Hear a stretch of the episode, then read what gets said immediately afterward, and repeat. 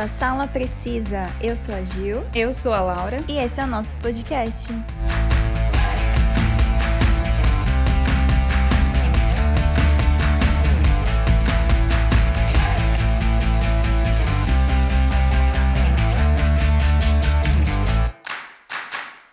Vilão era, na Idade Média, uma pessoa que não pertencia à nobreza feudal e que habitava urbanamente em vilas. Você sabia disso, Laura? Nem sabia. Não sabia também. É, porque você fala vilão, vila, né? É verdade. Pessoas que moravam em vilas. Só que na narratologia e nos estudos de literatura e roteiro, um vilão é a encarnação do mal em relatos históricos e trabalhos de ficção.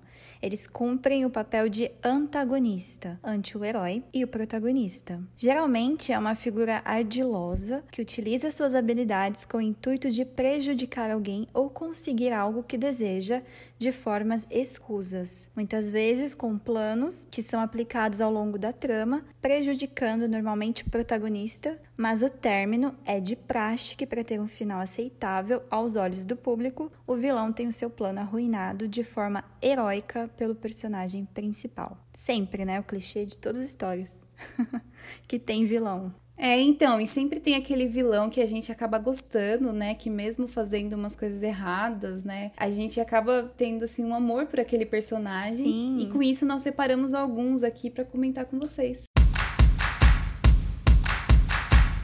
E o primeiro vilão que eu escolhi é um personagem que eu adoro. Eu sei que pode ser meio polêmico eu falar de um filme do Johnny Depp, né, devido a todas as polêmicas que ele se envolveu nesses últimos tempos, mas é uma trilogia que eu amo, porque assim, eu considero só Uhum. os três filmes do Piratas do Caribe, né? Os outros dois pra mim não existem. Então, pra mim é a trilogia.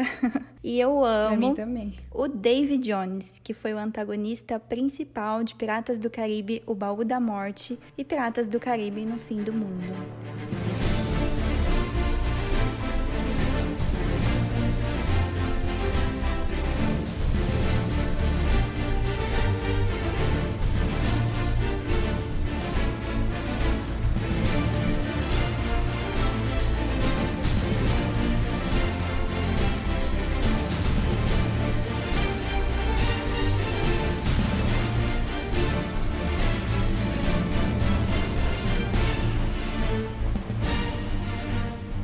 Desde o século XVIII, questiona-se se David Jones realmente existiu. Segundo uma lenda popular de marinheiros, ele era um homem do mar, ou para algumas pessoas, um deus que atormentava marinheiros até a morte. Atraía tempestades para navios despreparados, confundia capitães e pilotos para fazê-los errar a rota de seus navios e bater em rochedos, bancos de areias ou entrar em correntes marítimas perigosas. Também engajava marinheiros em missões perigosas em que o número de sobreviventes era ínfimo. Acredita-se que poderia prolongar a vida de um morto através de um pacto. Talvez por esse motivo, em terras equatoriais, David Jones correspondia ao diabo. Caramba, né?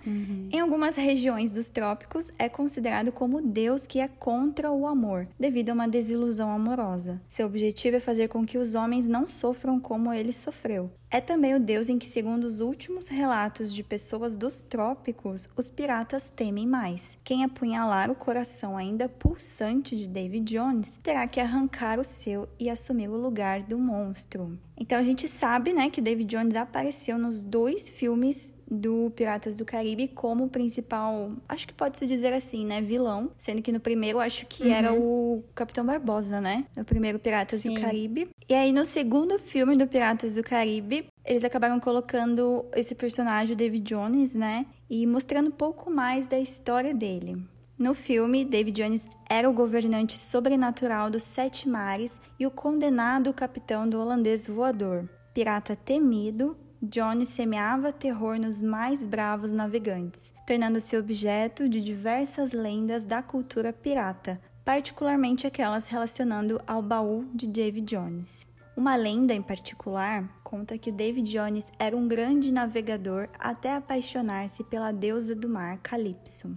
Recebeu dela de presente o holandês voador, assim como a missão de transportar as almas dos náufragos para o outro mundo. Por causa deste amor, David Jones concordou em aportar somente uma vez a cada 10 anos, quando poderia reencontrar sua amada. Mas quando desembarcou pela primeira vez em uma década, Calypso havia desaparecido. Quando a primeira corte da Irmandade se reuniu, David Jones, enfurecido e amargurado, concordou em capturar a deusa e aprisioná-la em forma humana. Apesar da vingança, Jones nunca deixou de amar Calypso. Porém, a dor que o amor lhe causou era insuperável. Sentindo-se eternamente culpado, Jones arrancou o próprio coração e o confinou no baú da morte. Pouco tempo depois, David Jones abandonou sua missão original e passou a vagar eternamente pelos mares em busca de almas angustiadas para servir a bordo de seu navio. Jones tornou-se frio e cruel, com sede insaciável de brutalidade.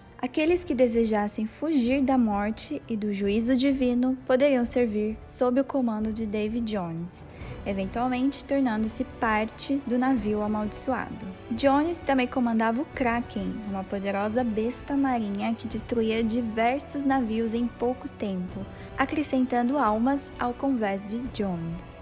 O baú de David Jones é uma expressão usada para definir o fundo dos oceanos e mares, o local de descanso dos marinheiros afogados ou que morreram de outra forma.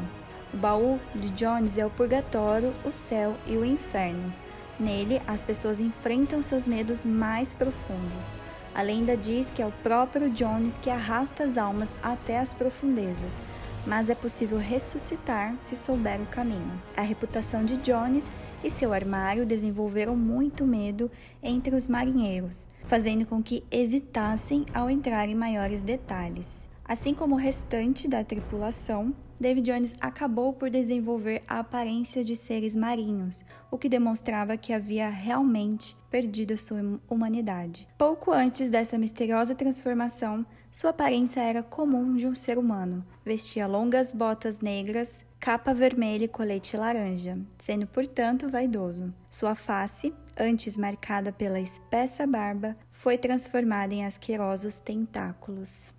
Esse é um vilão que eu adoro, nem sei explicar. Tipo, eu gosto mais desse personagem do que o próprio Jack Sparrow, que é o principal do Piratas do Caribe, né? Porque eu acho a história dele uhum. muito interessante. Eu não sei, tipo, assim, quando eu assisti o primeiro Piratas do Caribe, não é muito bom os efeitos é, visuais. Não sei se você lembra do primeiro filme, Laura. Que eles viraram, uhum. viravam esqueleto, né? Os piratas. Uhum. Era muito fake. Se for assistir hoje em dia, é muito fake. E, e aí o Baú da Morte apresentou, né, o David Jones. Eu gostei muito da história dele, né? Ainda mais por a gente saber que no baú tem o coração dele, né? Que o Jack Sparrow queria muito achar a chave para abrir esse baú, né? Pra ele acabar virando o capitão do, do holandês voador. Se eu não me engano, era isso, né? Jack Sparrow queria uhum. se apossar do holandês voador. E, nossa, não sei explicar eu sempre torci para ele. Eu fiquei muito triste, né? Que o, David Jones, eu acho que ele morreu no terceiro filme, né? Dando spoilers já aqui. Porque quem ficou no lugar dele foi o Will, né? Isso. Eu não sei se o Will matou ele. Acho que sim, né? Sim, ele pegou uma faca, daí ele consegue abrir, né? O coração lá, o baú da morte lá pega o coração. É, mata, né, o David Jones. É, daí quem faz isso acaba trocando de lugar, né? Daí ficou, o Will ficou no barco, daí ele acabou fazendo parte da tripulação. Ele é o capitão, né, do holandês voador e ele aparece a cada 10 anos. E o legal é uhum. é que, não sei se eles colocaram como cena pós-créditos no terceiro filme do Piratas do Caribe, ele voltando depois de 10 anos. Não sei se você uhum. já viu. Sim, foi meio que uma cena pós-crédito, né? Que ele volta e o filho dele já tá com 10 é, anos. É, ele encontra a Elizabeth, né? Que eles acabaram se casando. Foi o Capitão Barbosa que uhum. casou eles, né? Ai, uhum. que saudades dessa época, viu? Que eu assistia Piratas do Caribe. foi uma nostalgia falar do David Jones. Que os filmes não são tão é. novos, né? Pelo menos esses três que a gente tá falando. Acho que lançou o quê? Em 2007, esse? No Fim do Mundo? Nossa, não lembro. Mas você tava falando dele com a Calypso e na hora que eles mostram isso no filme, é muito bonito nessa né, cena, porque ele tá contando é, sobre a pessoa que ele sempre foi apaixonado e que tem o coração dele, como se fosse assim, Sim. né? E daí a gente não, até então a gente não sabia quem que era a atriz que fazia a Calypso, porque ela já tinha aparecido ela conversando com o Jack Sparrow no começo do filme. Sim, verdade. E daí que ele vai com a Elizabeth lá na casa dela. Uhum. E daí a gente não sabia que era ela, porque não tinha falado o nome dela. E daí, na hora que ele fala, né, que ele fala, ele fala aquele calypso, assim, que a voz dele.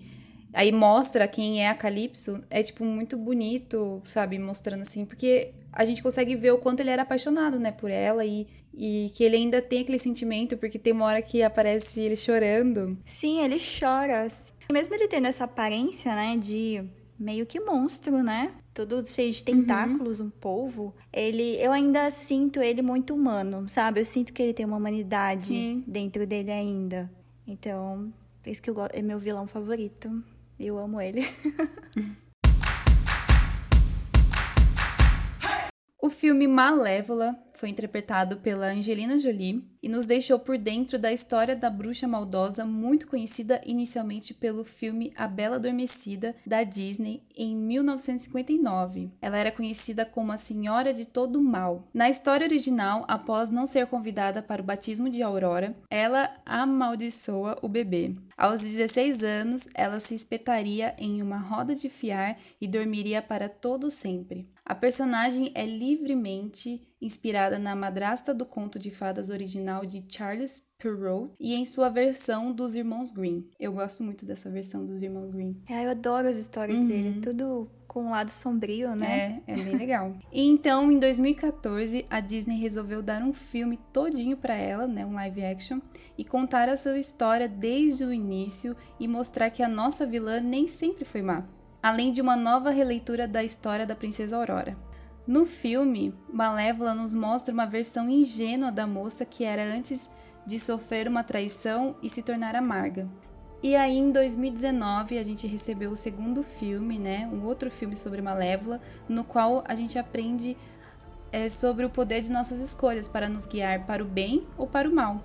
Esses dois filmes estão disponíveis agora no Disney Plus e eu recomendo muito, é muito bonito. Eu assisti o primeiro com a minha mãe, então, tipo assim, foi uma experiência bem legal, sabe, de ter assistido, porque no filme de 2014, a Malévola ela tem meio que uma relação de mãe e filha, né, com a Aurora. Porque a Aurora passa um Sim, tempo com nossa. ela na floresta, né?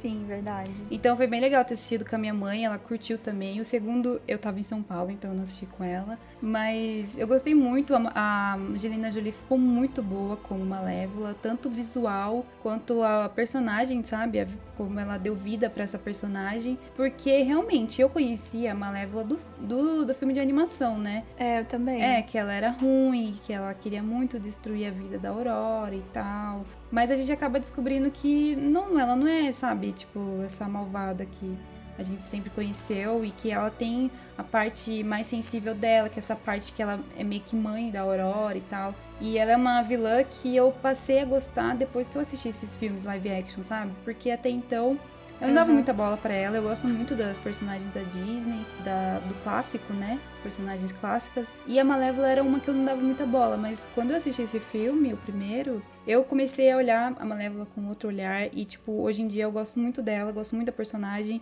E apesar dos filmes não terem, assim, feito muito sucesso, eu recomendo muito esses filmes. Esses filmes são muito bons, a produção tá muito boa também. É, então, é legal que eles pegaram alguns filmes das princesas e fizeram o filme solo das vilãs, Sim, né? Uhum. Igual da Branca de Neve, que fizeram o filme da Rainha, né? A Rainha Má. Sim, é. Da Branca de Neve teve um filme solo. Então, mas eu acho que em questão de roteiro, o da Malévola tá bem melhor. Não, eu acho também. Só que assim, eu acho o primeiro. Eu gostei do segundo filme, né? Porque no segundo ela já tá mais. Tipo, ela, ela quer ficar. Não sei a história do segundo, mas ela quer ficar mais perto da Aurora, uhum. não é? É que a Aurora vai casar. No segundo. Sim. Então ela já não é mais vista pela Aurora como uma pessoa uhum. má, né? Ela é vista pelos outros.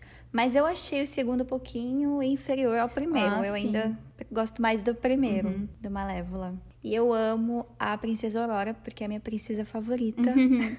e eu gostei bastante. É, assim, a história dela é de. fica de segundo plano, né? uhum. né? Da Aurora, porque é mais focado na Malévola. Mas achei legal também colocar em, live action, né? A Princesa Aurora. Não sei se um dia a Disney vai fazer o filme da Bela Adormecida, né? uhum. né? Focado nela. Eu acho que não, mas quem sabe, né? E, mas enfim, é muito legal. Gosto bastante da história da Aurora e foi muito interessante ver a história da Malévola. E Angelina Jolie é tipo, é a Malévola. Você fala Malévola, uhum. já vem Angelina Jolie. E a química entre elas ficou muito boa, né? Entre a Angelina Jolie e a Ellen, Ellen Fanning, né? Sim, eu gostei bastante. Uhum. Assim, eu gostei, na verdade, mais ou menos dela, como Bela Ah, eu gostei. Apesar de eu, eu gosto da, da atriz, uhum. né? Gosto das irmãs Fanning. Mas, não sei, acho que faltou alguma coisa nessa Princesa Aurora. E o segundo vilão que eu escolhi, que eu acho que é um dos mais queridos e famosos, né, de todos os tempos, é o Coringa. A história mais conhecida sobre a sua origem é que a pessoa que futuramente se tornaria o ladrão e assassino Joker participou de uma tentativa de assalto a uma fábrica de produtos químicos em Gotham City, disfarçado como o então criminoso Capuz Vermelho. Tal invasão e assalto fracassaram. Ele acabou perseguido pelo próprio Batman e, na fuga, cercado sobre um túnel de produtos químicos desconhecidos, preferiu se jogar nele a ser preso pelo Cavaleiro das Trevas. Nossa, pensando bem, não tem isso no Esquadrão Suicida? Tem. Uhum. Ele conseguiu escapar livre e sobreviver ao pesado banho químico, mas a sua pele restou com a pigmentação absolutamente branca, enquanto seu cabelo ficou definitivamente verde e os músculos faciais ligados à boca foram deformados definitivamente, ganhando um eterno aspecto de sorriso. O choque, ao perceber a aberração em que havia sido transformado, o enlouqueceu ainda mais, de tal modo que ele se tornou um assassino anárquico que se auto-batizou Joker. A versão mais aceita foi a contada na citada HQ Batman A Piada Mortal de 1988, escrita por Alan Moore e desenhada por Brian Bolland. Esse, essa versão do Coringa da Piada Mortal dá muito medo mesmo, tanto a versão da HQ quanto da animação que saiu, né? Uns anos atrás, é, nossa, uhum. a animação acho que é pior ainda, porque você tá vendo o visual, né, do que você leu, e nossa, dá muito medo, muito medo mesmo, porque ele é um, um Coringa que é, tipo, muito é, violento. Caramba, eu não sabia que teve animação dessa HQ. Tem, é muito pesada. Nela, o futuro príncipe palhaço do crime era um químico que saiu do seu emprego na fabricante de cartas de baralho para realizar o seu sonho de viver como comediante stand-up. No entanto, ele fracassa, o que leva a uma situação financeira dramática para ele e para sua esposa Jane, grávida de seu filho. Desesperado, ele aceita trabalhar com dois assaltantes, auxiliando-os a invadir e roubar sua ex-empregadora. No entanto, em um único dia terrível, sua esposa morre junto com seu filho não nascido em um acidente doméstico. Ele então é ainda coagido a realizar o assalto já marcado, o qual, como já relatado, acaba em fracasso, e mais uma tragédia sem volta para ele, ficando deformado irremediavelmente. Todas as tragédias acumuladas deste dia o transtornam e o enlouquecem drasticamente, transformando-o no Joker. Em uma outra versão, o Joker era Joseph Kerr, uma criança problemática. Vivia psicologicamente no seu mundo isolado após a separação de seus progenitores. Seu pai, em um momento de raiva, ao ver Joseph chorar, perguntou por que ele estava tão sério e logo depois cortou a boca do seu próprio filho, deixando com uma cicatriz no lado esquerdo do rosto. As crianças com quem estudava o consideravam estranho, mas ele dizia que não era assim, mas todos os demais eram. Em resposta, sua colega disse que se todos eram estranhos e ele era o único normal, ele continuaria sendo considerado estranho. No mesmo dia, ele arrumou briga com um colega de escola e fez o garoto ir para o hospital e levar 12 pontos na cabeça. Após ter sido expulso de três escolas, desistiu dos estudos. Foi levado ao psiquiatra, mas nunca mudou sua personalidade estranha. Seu pai o considerava louco e desconsiderava ele como filho. Um dia, já atingida sua adolescência, ele fugiu de casa e a incendiou com seus pais dentro. Enquanto olhava a casa queimar, cortou outra parte de sua boca, formando um sorriso completo em seu rosto. Não se sabe o que fez em seguida. Acreditava-se que virou ladrão de joalherias e assumiu o nome de Jack Napier até se transformar no Joker. Essa versão soa um tanto desapropriada, pois no seu rosto, nos quadrinhos, não vemos as cicatrizes, como nessa versão, mas ficou bastante conhecida por ter sido uma das contadas no filme Cavaleiro das Trevas, pelo Joker de Heath Ledger. Eu nem lembrava que ele contou essa história. Conta naquela hora que ele vai encontrar com uma galera, é, com os bandidos lá, aí eles estão fazendo reunião ah. com um cara que tá, tipo, via internet. Aí, uhum. tipo, ele, ele vai, conta essa história, daí ele vai fazer uma mágica, ele vai fazer uma caneta desaparecer, aí, tipo, bate a cabeça do cara com tudo na caneta, assim. Caramba, a caneta é desaparece. Bem, viol... bem, violento esse Coringa também. É, mas ele conta aí como que ele ganhou um sorriso. Ah, ele conta depois também para aquela menina lá, a que o Batman é apaixonado. Ah, sei, não lembro o nome dela. É, ele conta a mesma história. Coringa teve inicialmente uma personalidade assassina e fria, mas com a censura dos quadrinhos que ocorreu voltado para a década de 50, o palhaço do crime se tornou um brincalhão e aprontador de crimes mais leves. A partir de 71, o Coringa passou a ter um caráter cada vez mais malvado e psicótico. Coringa possui um senso de humor bizarro, onde adora rir da tristeza e desgraça alheia e fazer piadas sobre isso. É também um anarquista, ou seja, odeia política, além de ter como um dos seus objetivos principais mostrar ao mundo que todos podem enlouquecer. A gente sabe que é um dos maiores vilões do Batman, né? Uhum. E que já apareceu em vários filmes, começando no Batman The Movie, de 1966 que teve César Romero no papel do bobo e palhaço Joker. Esse eu nunca assisti esse filme, eu nem sabia desse Coringa. eu conheço os memes só. Em Batman, de 89, dirigido por Tim Burton, Jack Nicholson interpretou Joker com grande aclamação crítica. Essa versão possui uma identidade, Jack Napier, e uhum. se mostrou mais violento que a versão de César Romero. Em Batman Forever, de 95, dirigido por Joe Schumacher, David Hodges interpretou o assassino dos pais de Bruce Wayne em cenas de flashbacks, enquanto Bruce sofria pesadelos. Embora o nome do assassino nunca seja citado, é bem estabelecido que Batman Eternamente é de fato uma continuação dos filmes do Tim Burton, que deixa bem claro que o assassino é Jack Napier, como revelado no filme de 89. Em O Cavaleiro das Trevas, de 2008, dirigido por Nolan, é introduzido o personagem interpretado por Heath Ledger, que a gente sabe que ele faleceu com apenas 28 anos em janeiro de 2008, vitimado por uma overdose de tranquilizantes antes mesmo da estreia do filme. Este novo Joker possui um visual mais psicótico e sombrio, com apenas o rosto maquiado, ao contrário de todas as demais versões, das quais toda a pele do corpo é branca, por maquiagem ou ácido, cabelos mais longos que os da versão clássica, tingidos de verde, além de um sorriso construído com cicatrizes. Para mim, ele é um dos melhores é, atores, né, que interpretaram o Coringa. Se não o uhum. melhor. Jared Leto interpretou o personagem no filme Esquadrão Suicida. Esse Joker possui o nome de Joseph Kerr. Também um visual diferente, em vez do clássico terno roxo, o personagem usa um casaco de couro roxo e não usa camisa. Seu corpo é cheio de tatuagens e possui obturações nos dentes. Mais tarde, o diretor do filme revelou que o Joker, do Jared Leto, matou Robin e, como vingança, o Batman quebrou seus dentes. Por isso que ele tinha as obturações. Eu não sabia dessa, você sabia? Uhum. Ai, que pra mim esse filme e esse Coringa foi tão. Não existe. Mesmo Jared sendo um ótimo ator, né? Uhum. Mas eu acho que foi o. Acho que não foi culpa do Jared, né? Acho que foi o roteiro, foi a ideia do diretor de desse Coringa, né?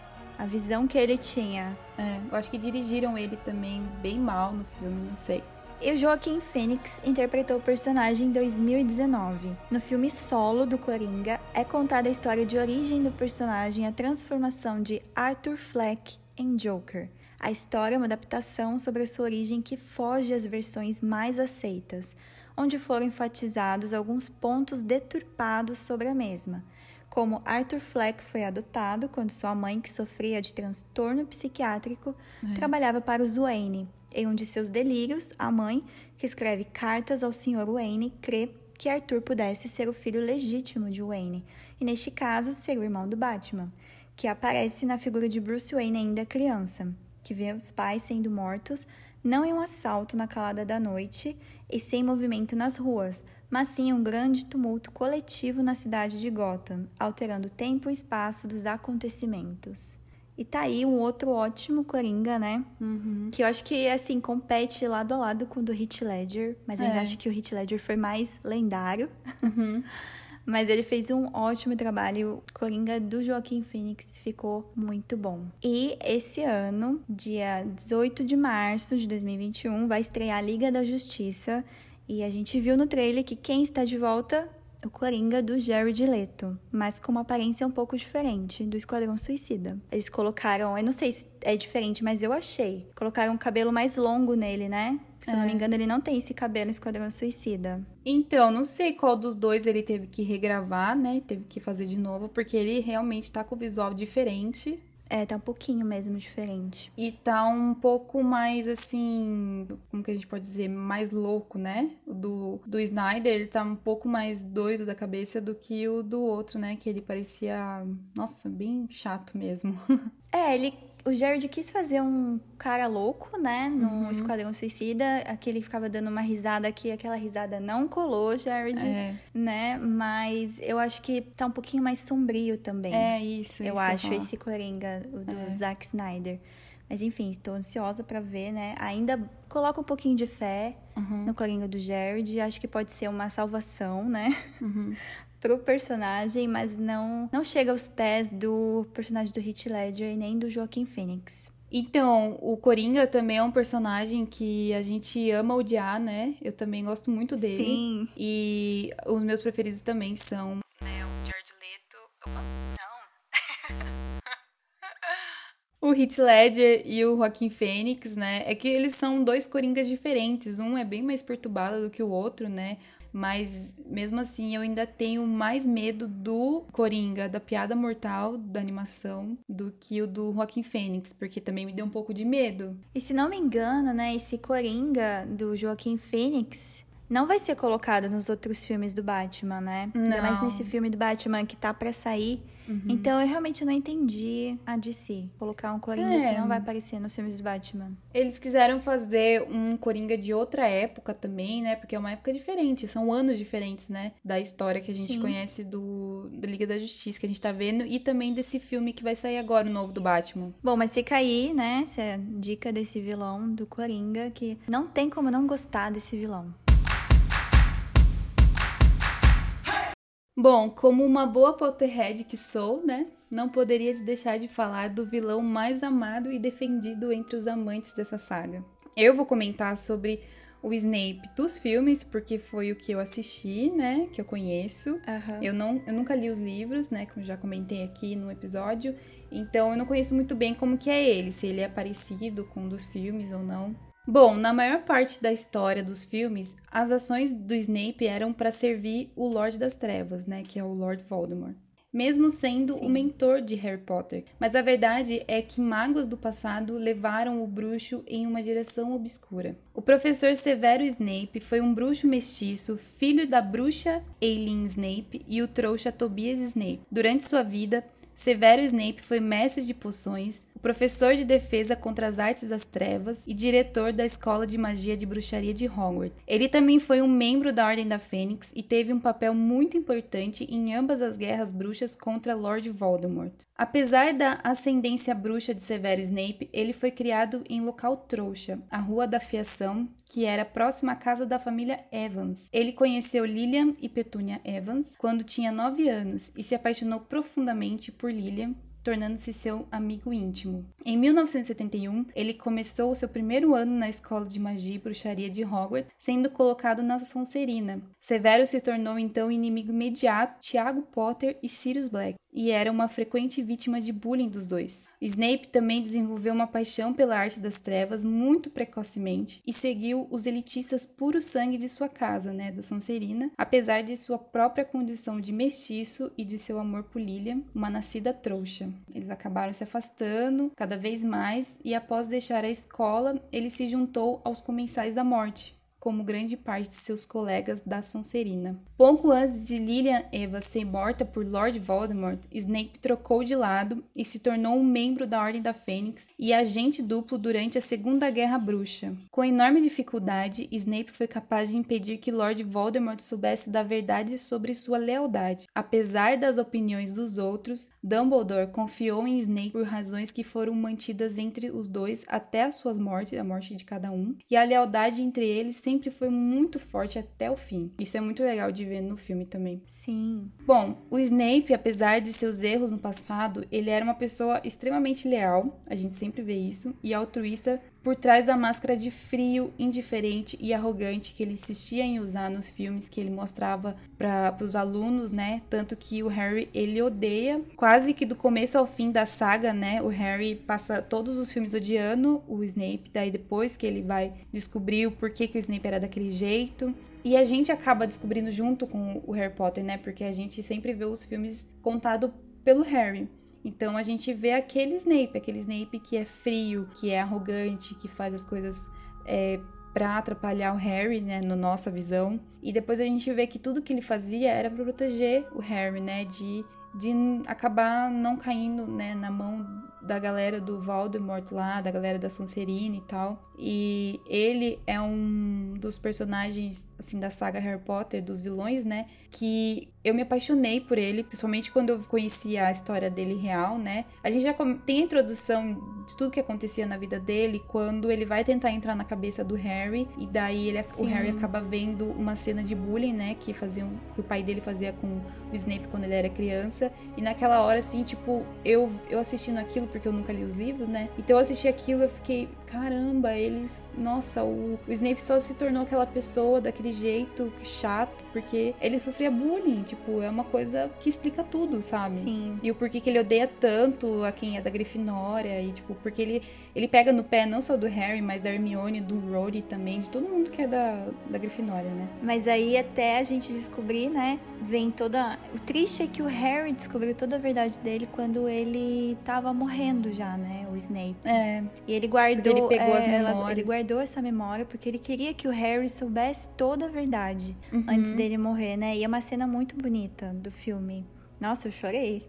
Eu, nossa, eu também chorei horrores. Eu choro por qualquer coisa, né? Mas eu chorei horrores. E principalmente porque ele fala uma hora que ele amou o Harry no momento que ele viu o Harry. Por causa Sim. que ele, ele viu a Lilian Potter naquele olhar do Harry, né? Tanto que ele vive falando que todo mundo fala, né? Que ele tem os, os- o, o olhar da mãe, de- da mãe dele, né? Tem Sim. os olhos da mãe dele e tal. E, e, tipo, nossa, na hora que ele falou isso, o Harry quebra nessa hora, né? Porque, tipo, ele fala assim que ele, ele sempre amou o Harry. Por isso que ele sempre fez tudo aquilo, pra proteger. Porque ele sempre amou como se fosse um filho dele. Por mais que ele sempre soube que o filho era do maior inimigo dele, sabe? Tipo, nossa, é muito triste ver que o pai dele. Porque a gente acaba conhecendo os pais do Harry como os bonzinhos que morreram injustamente, né? É. Tudo bem que o pai dele morreu mesmo, injustamente. Mas, meu, isso nada, nada justifica, tipo, a pessoa horrível que ele foi na infância, que ele fez bullying pro Snape. Tipo, eu acabo ficando com raiva do pai do Harry, sabe?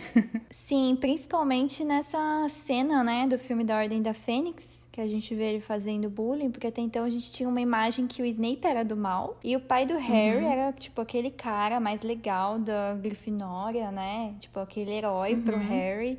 E ele pode ter sido tudo isso, mas eles, eles zoavam o Snape na escola pelo jeito dele, né? Que ele era tímido, que ele era fechado, não falava com quase ninguém, né?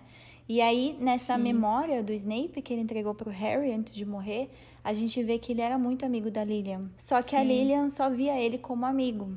Nada mais que isso, né? E ela também não defendia muito ele, né? Pro.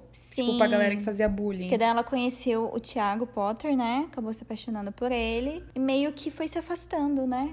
Do Snape, Uhum. a amizade deles foi acabando, mas eu não sei pra quem, se ele prometeu pra alguém, se foi pra Lilian mesmo, ou pra ele mesmo, que ele ia proteger o filho da Lilian. Foi pra Lilian. que Ah, ele foi prometeu. ela? Então, essa forma dele é, sempre fazer todas essas coisas que ele fez no decorrer de todos os filmes Uhum. do Harry Potter, né? A gente ficou sabendo no último filme que era pra proteger o Harry. E a gente também. É. Ele não podia agir, é, tipo, ajudando o Harry na frente de todo mundo, porque ao mesmo tempo ele era um espião do Voldemort. Ele era um Uhum. comensal Voldemort. Então ele Sim. não podia é, mostrar que estava junto com Dumbledore e junto com Voldemort. É, então, então, ele é um personagem, maiores personagens, assim, do filme, né? Um dos mais importantes pro é, filme. É, e apesar do, apesar do Voldemort ser um dos maiores vilões, é o maior vilão, né, Sim. da saga inteira, eu acho que por ele não estar presente em todos os filmes, é, tem algumas horas que ele tá presente de forma indireta, né? Não como aquele corpo humano dele lá. O Snape que acaba sendo, né, o vilão ali dentro da escola. Sim. Por causa que, né, ele contra o Harry toda hora, todo momento ali, tipo. Então ele acaba sendo o segundo vilão. Eu, pelo menos, né? Depois que eu descobri tudo isso, que eu vi isso, ele.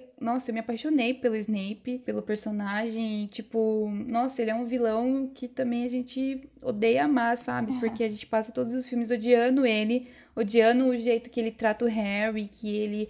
É, bajula a galera da Sonserina, né? Sim. Mas no final a gente chora horrores. Sim, e ele ele conseguiu enganar o Voldemort. Uhum. Porque o Voldemort nunca desconfiou do Snape. Ele achou que era né, um dos maiores aliados dele, porque né, uhum. tem um cara que tá dentro de Hogwarts, que tem como ver o Harry Potter todo dia, né? E me passar todas uhum. as informações e tal. E ele conseguiu enganar o Voldemort, que nunca desconfiou do Snape. E isso faz dele um grande personagem na história do Harry Potter. Nossa, eu amo muito, amo muito esse personagem. Eu recomendo muito os filmes do Harry Potter, principalmente o eu último, também. que mostra essa cena. Essa cena é muito importante, é muito boa. Nossa, é sensacional. E o ator já faleceu, é, né? Infelizmente, infelizmente, muito triste. Fiquei em choque quando eu vi a notícia. Eu falei, falei, uhum. gente, o Snape, Nossa, como também. assim, o Snape? Porque ele vai ser eternamente o Snape, para mim. Mas aí, uma pergunta que eu acho que eu nunca te fiz, Laura. Hum. Já que nós duas somos muito fãs de Harry Potter, né? Aliás, nosso Sala Precisa é homenagem a Harry Potter. Qual é o seu filme favorito do Harry Potter? Ah, então, essa é uma pergunta muito difícil para mim, mas eu acho que o meu filme favorito, assim, é o primeiro. A Pedra Filosofal? Uhum. Eu acho que é porque introduz, sabe, todo o universo do Harry Potter, mostra pra gente o, o beco diagonal, mostra pra gente, tipo, é as primeiras aulas de magia, mostra tudo, tudo no universo é mostrado ali. Uhum. Então é ali que a magia realmente acontece, sabe? Não sei, na minha opinião. Mas eu gosto muito desse e eu gosto muito também do Cálice de Fogo. Jura? O Cálice de Fogo é o, uhum. que eu, é o último da minha lista.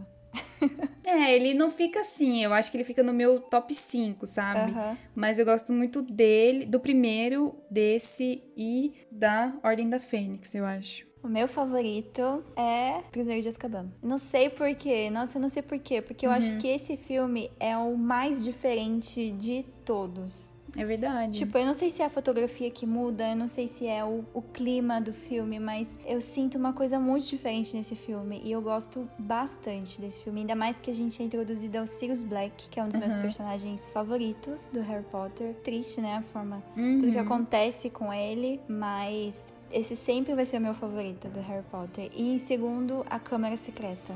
Nossa, isso que eu ia falar. A Câmara Secreta é o que eu menos gosto. Não acredito. Achei que você ia falar que é o que você mais gosta. Não, é de tipo assim, se estiver passando na TV, é óbvio que eu vou assistir, né? Uhum. Se eu for fazer maratona de Harry Potter, eu vou assistir isso daí também. Já assisti várias vezes, nossa, eu perdi a conta de quantas vezes assisti. Mas eu acho ele Ai, muita enrolação, não sei, é muito mimimi. Ah, eu amo esse filme por causa da história em si da Câmara Secreta, que eu acho assim muito interessante. Eu adoro hum. aquela frase do Malfoy. Qual? não é que eu adoro, é que eu sei de cor. Eu assistia dublado o filme, né? Então, às vezes eu sei algumas falas de cor da Pedra Filosofal e da Câmara Secreta. Mas aquela frase, nunca esqueço do Malfoy. Inimigos do herdeiro, cuidado. Vocês serão os próximos sangues ruins. é verdade. Ai, sabe, que eles encontram na parede, né, escrito de sangue. Uhum. A câmara secreta foi aberta. Inimigos do herdeiro, cuidado. Ah, eu amo muito saga Harry Potter. A gente ainda tem que fazer um episódio sobre isso, né? Não, vai rolar. Ah, e Harry Potter vai estar disponível na HBO Max, que chega em é junho verdade. no Brasil.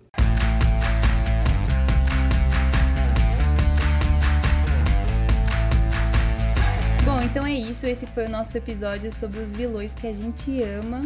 Espero que vocês tenham gostado, assim como a gente curtiu muito falar sobre eles. Além desse, a gente sabe que tem vários outros vilões, né, da cultura pop que todo mundo gosta. E um dos maiores exemplos também é o vilão Darth Vader, de Star Wars. Não deixe de nos seguir lá na nossa rede social, nosso Instagram, arroba Sala Precisa Podcast. Que a gente sempre tá postando conteúdo original Sala Precisa e também indicações de playlists. Até a próxima!